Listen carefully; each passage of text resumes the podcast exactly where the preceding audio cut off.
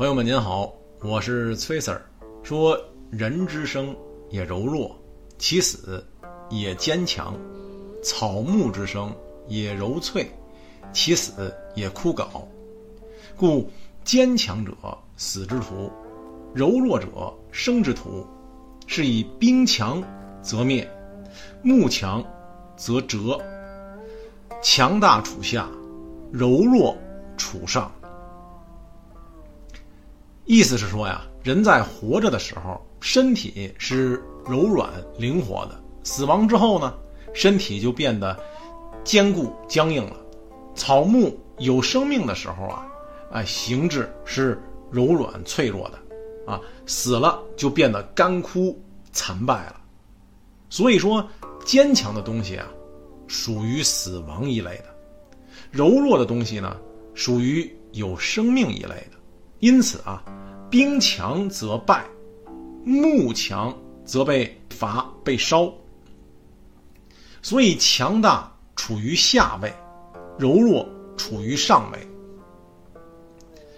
这一章啊，老子以人和植物的生死状态来说明柔弱胜刚强的道理。老子说呀，人在活着的时候，面色红润，身体灵活，胳膊和腿儿。都能屈能伸的行动自如，而一旦死去呢，身体就会变得僵硬，就会变成冷冰冰、硬邦邦的一具死尸。这话听起来啊，很是让人难受，可这也毕竟啊是事实，是任何人也无法摆脱的命运。有生就有死嘛，这是自然规律，谁也不可能违逆的。老子紧接着人的生死啊，而谈到了植物的生死状态。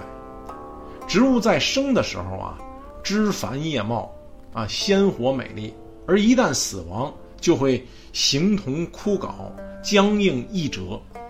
无论是人还是花草树木，活着的时候是柔弱的，而死后啊，就变得刚强坚硬了。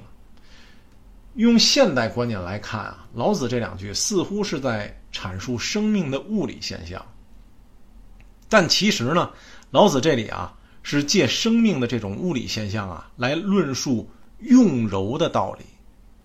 故坚强者死之徒，柔弱者生之徒。老子接着说呀，坚硬刚强的东西啊属于死亡一类，而柔软孱弱的东西。属于生存一类，这其中就有很多的道理了。从道家养生修行的角度来说呀，老子总是将得道之士比作婴儿啊、赤子啊，因为什么呢？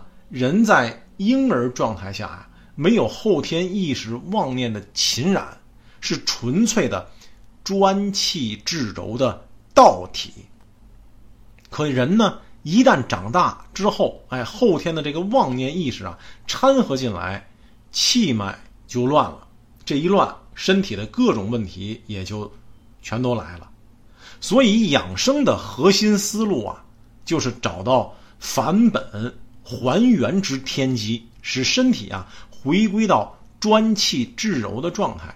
而且呢，就身体保养而言啊，柔是绝对的长生之道。婴儿时期啊，人的身体很柔软，很多小孩睡觉的那姿势啊，在我们成年人看来那是很夸张的。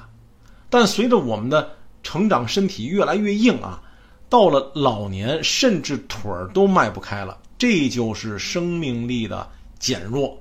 所以，人要想身体好，呃，尤其是我们经常久坐的当代人，一定要让身体保持柔软。哪怕不懂道家丹经中的那些啊什么修行法门啊，时常活动活动身体，多做拉伸啊，多练习开胯下腰，哎，保持身体柔韧性，哎，也是有很大益处的。回过头来，我们从思想角度来看，柔啊是一种平和的处世智慧。做人一味的刚强，很容易遭受挫折。老子讲啊，夫为不争，故天下莫能与之争。懂得以柔的姿态处事，能避免很多不必要的麻烦。不过也要注意啊，说这柔并不是一味的呃懦弱呀、退让啊，柔是一种灵活的特性，如同水一样。